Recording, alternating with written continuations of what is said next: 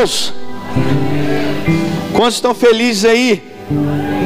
Quantos querem mais de Deus? Dê um glória a Deus bem alto então. Se você quer mais de Deus, então, sentado mesmo como você está, levante suas duas mãos para o céu, feche seus olhos, respira fundo. Já foi liberada uma palavra que existe um portal aberto aqui nessa noite.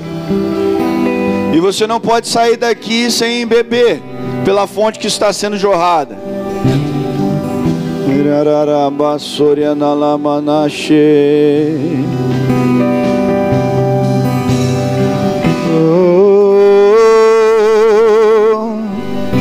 Isso, aumenta a tua fome.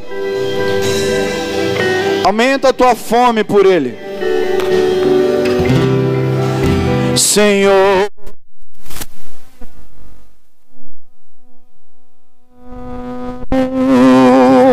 Declare sentado mesmo. Mas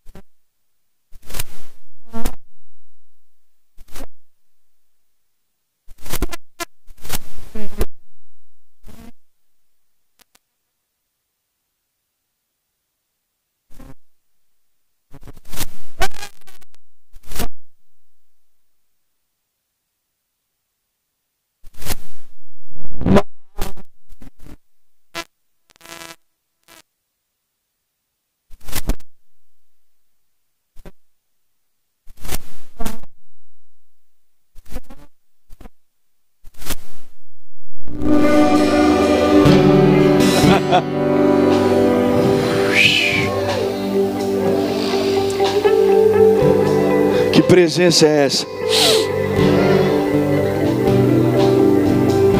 Confesso que está difícil hoje.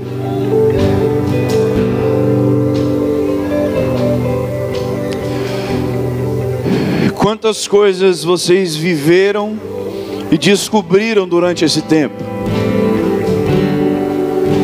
Quantas coisas vocês perceberam perante vários ensinamentos nessa nesse rio tão fundo que quanto mais você mergulha parece que ele não acaba. Sabe, é, eu estava conversando até com com Biel essa semana. Falei Biel, é, a gente vai fechar lá a série e tal. Eu tenho tantas palavras escritas até mesmo discipulados, né? Porque a gente pastoreia o ministério de adoração. Falei, tem tantas coisas, mas como a gente vive numa dependência, a gente tem que chegar a Deus, o que, que o Senhor quer? E nunca é aquilo que você já tem, né? Que é a sua segurança. Porque quando nós entendemos que quando nós vivemos uma vida de entrega, uma vida de renúncia, uma vida onde você realmente entrega todo o controle para a mão de Deus. As coisas só passam a fazer sentido quando você começa a obedecer a voz dele. E eu tenho certeza que nesse tempo que vocês viveram aqui nessas séries e vão continuar vivendo, porque só foi dada a largada para uma grande jornada ainda que está por vir. Que nós descobrimos que a adoração não trata-se daquilo que nós pedimos ou cantamos, trata daquilo que nós entregamos para Ele. Porque se fosse algo que nós precisássemos ficar pedindo, não precisaria ter um ambiente como esse, não precisaria ter música, você simplesmente vinha para um lugar apenas para falar: Senhor, me dá, me dá, me dá. Mas quando a nossa ótica passa a mudar, a ótica do céu em direção à terra, ela também muda. Porque a adoração nada mais é do que trazer a convicção da palavra de Deus, que a palavra de Deus diz a respeito de quem Ele é. E quando nós adoramos, nós trazemos vida àquilo que a palavra já nos traz quando ela traz vida, parece que ela salta aos nossos olhos de uma tal maneira, a qual nós entendemos que existe um rio ainda muito profundo, a qual nós precisamos mergulhar. Quantas descobertas tivemos aqui? Quantas experiências sobrenaturais tivemos aqui? Eu falo isso no espírito, porque Deus falou comigo nessa tarde, Murilo. Eles começaram a descobrir coisas em mim, a qual eu ainda vou continuar revelando culto após culto.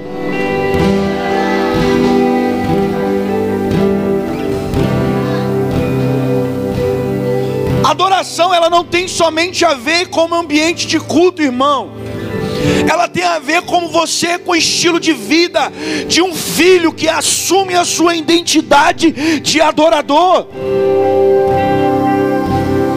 Quando nós assumimos essa identidade, o nosso único objetivo é adorar a Ele. E quando nós adoramos a Ele, não por aquilo que Ele pode dar, mas por aquilo que Ele é, as coisas parecem fazer mais sentido. Até a prova que você está tá passando passa a fazer sentido.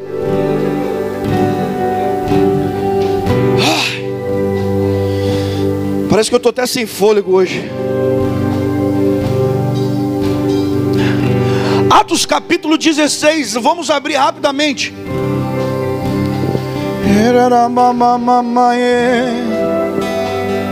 Atos capítulo 16, verso 22.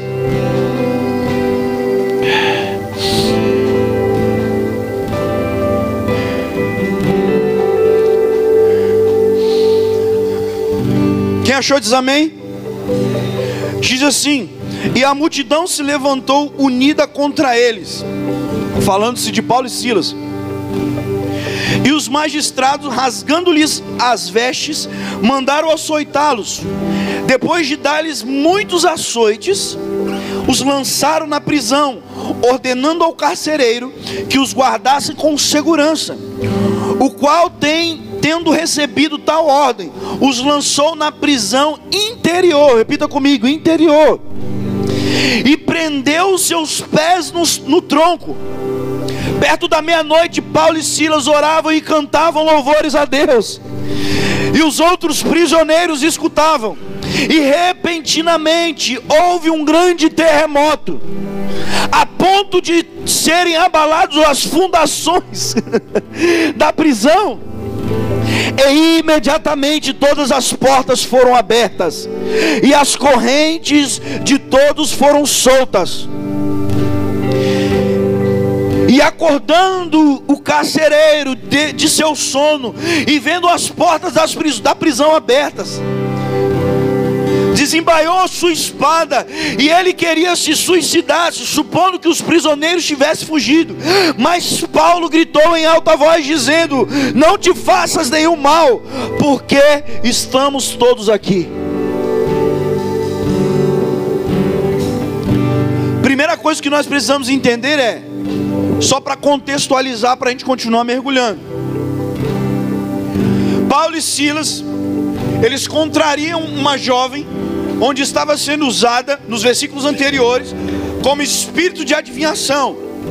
E ali os seus servos lucravam com isso. E aí, o tempo foi passando, e Paulo e Silas chegou um certo dia que Paulo e Silas se encheram de autoridade e chegaram para aquela jovem e com toda a autoridade do céu expulsar aquele demônio, aquela pessoa foi livre. Para ser bem resumido aqui, os servos que lucravam com aquilo que elas estavam vivendo, com aquilo que eles estavam vivendo, começaram a perceber que com a libertação daquela jovem, eles perderam toda a sua lucratividade.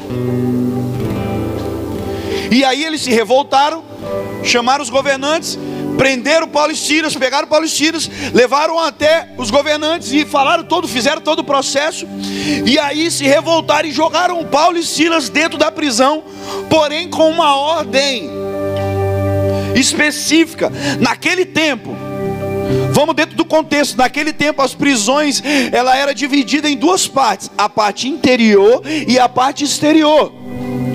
A parte exterior ficavam os presos menos perigosos podiam receber visitas, podiam caminhar, e na parte interior, por isso que muitas vezes nós temos que prestar atenção naquilo que nós estamos lendo. Na parte interior, ficavam somente os presos que teoricamente seriam os mais perigosos. Podia receber visita, não podia fazer nada. E ali tinha várias formas de aqueles presos ficarem ali de uma forma algemados que para impossibilitar a fuga de qualquer maneira daquelas pessoas. Então, aqui nós vemos um nível de tortura terrível que Paulo e Silas estavam enfrentando. Eles foram amarrados pelos braços e pelas pernas junto a um tronco. Presta atenção. Eles amarraram os seus braços e prenderam as suas pernas junto ao tronco, para que impossibilitasse a fuga de qualquer forma. Mas eles esqueceram de uma coisa.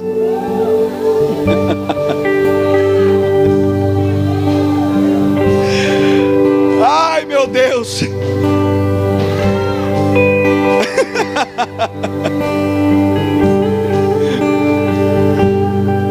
Uh! Eles esqueceram de uma coisa. Por mais que a multidão tenta calar, eles não conseguem. Porque quem é filho, quem é adorador, sabe a chave de acesso que tem com o Pai. não, não, não, não.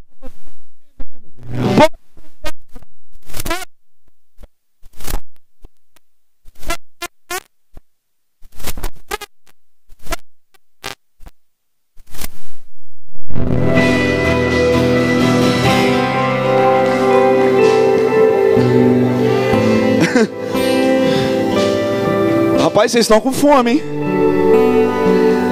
Eu estou sentindo aqui que vocês estão numa fome hoje de comer uns três x tudo. Foi só uma introdução, gente. Calma aí. Então, aqui a gente se depara com essa situação. Vamos, vamos continuar ainda aqui. E aí, o primeiro tópico que a gente aprende aqui é que a multidão sempre vai tentar te calar. E quando nós entramos dentro do contexto, você vê que Paulo e Silas, eles começam a ir a contrariar aquele povo e imediatamente a multidão tenta paralisar, prendendo e levando para um lugar onde eles não podiam, na mentalidade deles, fazerem nada. Quando a gente olha para a palavra, pegando outro exemplo, Lucas capítulo 9, verso de 1 a 10, fala de um homem rico chamado Zaqueu, a qual ele sobe numa figueira bem alto porque Jesus iria passar por ali. E aquele homem, ele não era visto com os bons olhos para aquele povo. Era um homem pecador, as pessoas tinham raiva dele. Agora você imagina um homem de pequena estatura, subido em uma figueira para chamar a atenção de Jesus, mas ao mesmo tempo a multidão tentando calar a tua voz. Mas eu fico imaginando comigo, cara. Jesus passando e o único propósito na vida dele, o único objetivo dele naquele dia era chamar a atenção de Jesus, nada mais. Ele não queria ser curado, ele não queria nada, ele só queria chamar a atenção de Jesus. E aí a gente se depara com a história que Jesus para e fala: Zaqueu, desce, que hoje eu vim me pousar na sua casa.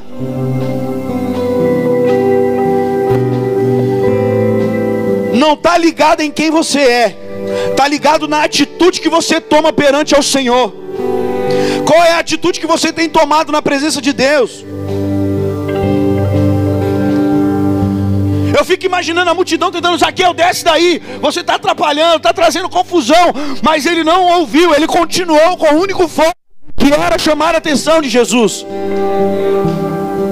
Em Marcos capítulo 5, nós vamos contextualizar muita coisa aqui. Marcos capítulo 5, verso 25, fala de uma mulher do fluxo de sangue. Que por muitos anos ela, ela passava por, um, por uma coisa que naquele tempo era muito mais do que vergonha. Por quê?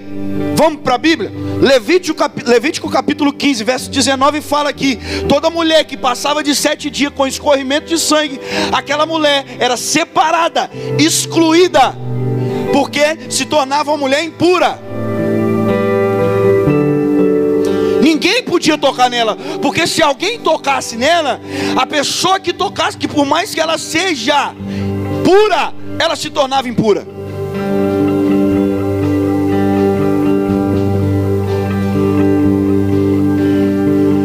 Mas o que a multidão também não entende que não é o fato de que se aquela mulher impura tocasse em Jesus, Jesus se tornaria um impuro. Não, não, não. O fato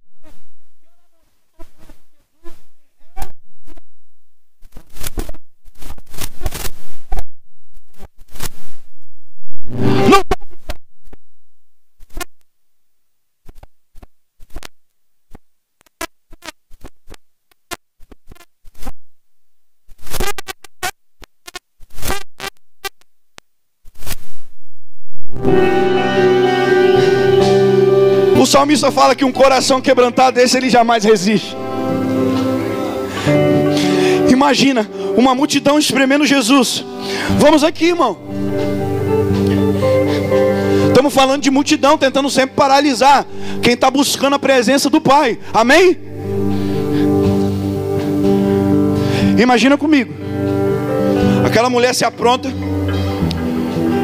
e ela diz para ela mesma: Hoje eu vou tocar em Jesus.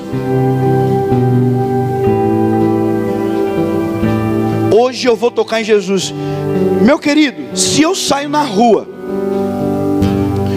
e vejo todas as possibilidades sendo minadas pela multidão que prendia Jesus, pela nossa falha humana limitada, imediatamente pegamos as nossas coisas e voltamos para casa. Não tem como. Imagina só a vergonha que ela teve que passar de se mostrar perante a multidão, mas que com o único objetivo de chegar até a presença do Pai.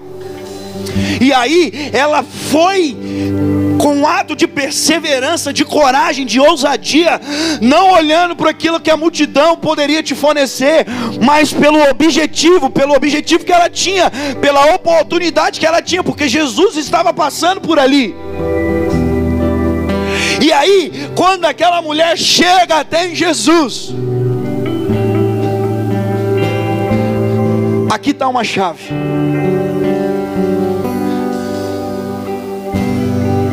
Responde para mim. O que, que a mulher falou com Jesus? Pergunta para quem está do seu lado. O que, que essa mulher falou com Jesus?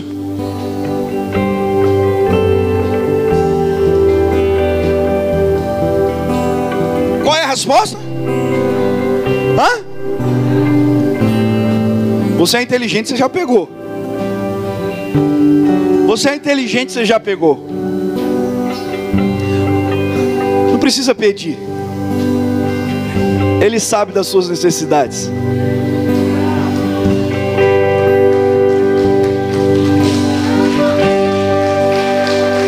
Está entendendo? O que é ter uma vida, ser um adorador? Você pode observar que muitas das vezes já é a segunda vez que eu venho aqui, a, a, é, né, dentro do período de 30 dias, que sempre quando nós estamos ministrando, eu costumo sempre me afastar um pouco do microfone e ficar quietinho, porque existem ministrações que Deus assume a liderança. E se ele assume a liderança, ele tem que comunicar com a noiva. E quem sou eu para atrapalhar? O meu único papel é adorar juntamente com a, com a igreja. Eu não estou aqui para conduzir a igreja à adoração. Eu não estou aqui para conduzir a igreja para um lugar. Eu estou aqui para me juntar com a noiva para adorar quem é digno de ser adorado. E quando ele assume, queridos, foi muito real isso que aconteceu aqui no período de adoração. Porque não tem palavras para expressarmos o tamanho da grandeza dele. Não tem palavras para expressarmos a presença dele que se faz presente aqui. A minha vontade aqui é largar o microfone e deixar os instrumentos ministrarem, porque aonde a presença de Deus está, ali já basta. Essa mulher apenas com um toque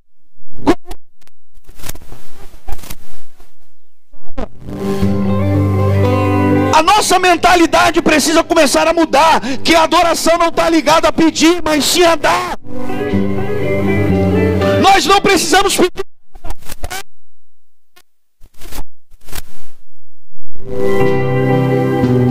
Ser um adorador está muito mais ligado do que um ambiente de culto. Está ligado na sua entrega contínua. Não está ligado somente em um culto como esse. Não, não, não.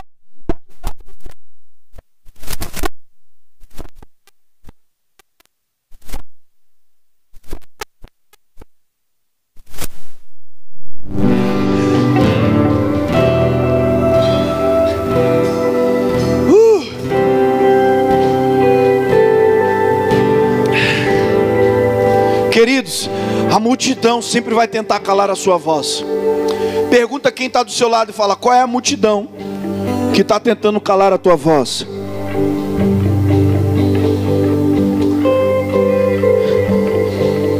Marcos capítulo 10, verso 43, nós vemos um ato muito interessante que Jesus está prestes a fazer uma entrada triunfal. E aí tem um cego parado. E ele começa a gritar: Jesus, filho de Davi, tem misericórdia de mim. E eu fico imaginando a multidão, cala a boca. Oh, filho de Bartimeu, filho de Timeu, cala a boca. E ele continuava: Jesus, tenha compaixão de mim. Mas ele tinha uma chave na mão dele. Ele não simplesmente chamou Jesus. Ele falou: Jesus, filho de Davi. Filho de Davi. Ele tinha a chave que a multidão não tinha. Ele sabia a descendência de Jesus. Quando nós sabemos de quem nós somos, nós temos acesso a lugares que nós nem imaginamos. Eu volto a te perguntar: qual é a multidão que está tentando te paralisar? Qual é a multidão que está tentando paralisar o adorador que, que, que existe em você? A multidão tentou parar Paulo e Silas, mas não conseguiram. Prenderam os seus braços, prenderam as suas pernas, mas as suas vozes não foram paralisadas. Então, o primeiro ponto aqui que nós aprendemos é que a multidão sempre vai tentar calar a tua voz. Quando eu falo de voz, eu falo porque nós vivemos em tempos difíceis, tempos complicados. Querido, posso te ensinar uma coisa que eu tenho praticado e tem dado certo? Todos os dias, todos os dias, quando eu saio para trabalhar, eu boto louvor e começo a adorar ao Senhor. Eu não sei o que, o que tem para mim durante o dia, mas Deus sabe. E quando eu adoro, eu estou dizendo: Senhor, o Senhor é o Deus da minha vida. O Senhor é o Deus de todas as coisas. O Senhor é o Deus do controle. O Senhor é o Deus que está que tá no controle de todas as coisas. O Senhor conhece as minhas circunstâncias. Começa a ter esse ato dia após dia. Quando os santos se reunirem em um culto como esse, e aqui vai uma palavra profética: haverá cultos que vocês vão tentar controlar e não vão conseguir. Haverá culto que terá toda uma direção de início, meio e fim, mas não vai ter como. Porque nós estamos vivendo em tempos proféticos de portais abertos sobre a noiva. Uma noiva limpa, pura e disposta a entregar a adoração.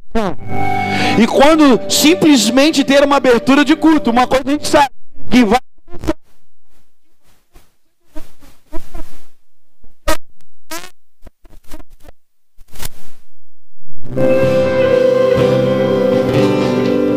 Segundo tópico, rapidinho para a gente não perder tempo. Paulo e Silas estão ali. Eu não sei se eu consigo chegar até o terceiro. Sabe, Henrique? Paulo e Silas estão lá na prisão. Um ambiente. Quantos aqui já visitaram uma prisão? Como que é o ambiente lá? Pesado, não é? É pesado, não é? Terrível. Você sai de lá, parece que você correu uns 30 quilômetros. De tão cansado que você sai. Imagina o ambiente que Paulo e Silas estavam.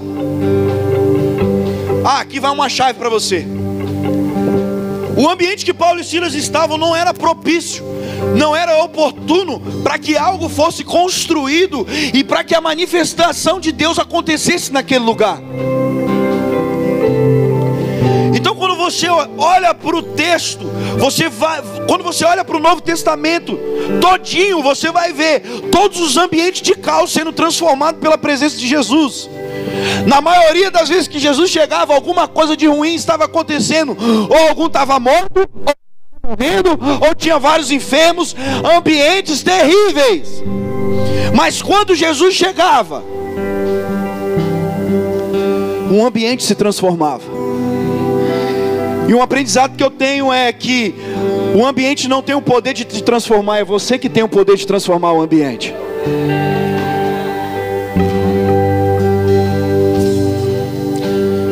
Sabe? Tá difícil lá no seu local de trabalho, o ambiente está carregado, a chave está em tuas mãos. Não, você não está entendendo. O ambiente está carregado. Quem constrói o ambiente somos nós. Quem carrega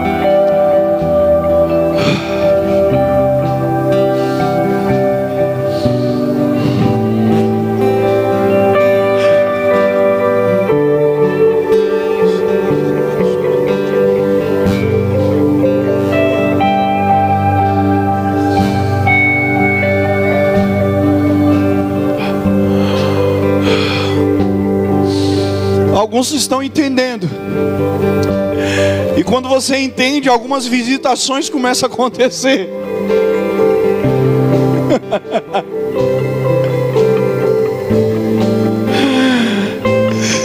Basta um só toque. Basta somente uma entrega. Basta somente uma atitude.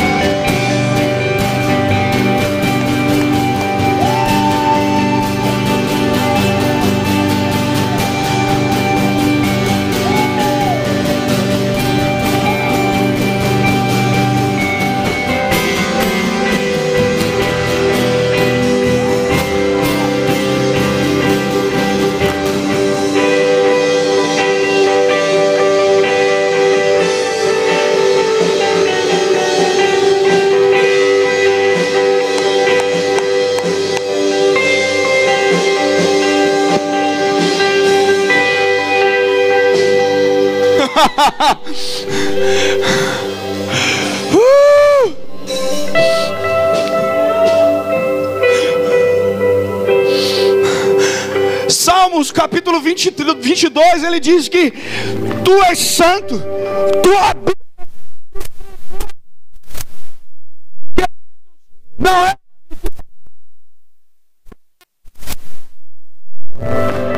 Quantos exemplos da Bíblia nós temos de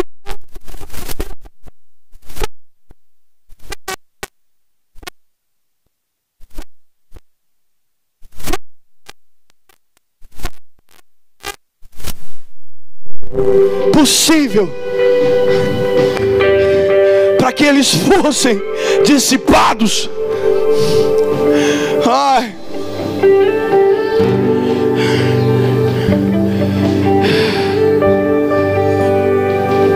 Ai, meu Deus. Sabe, nós precisamos sair de um ambiente natural.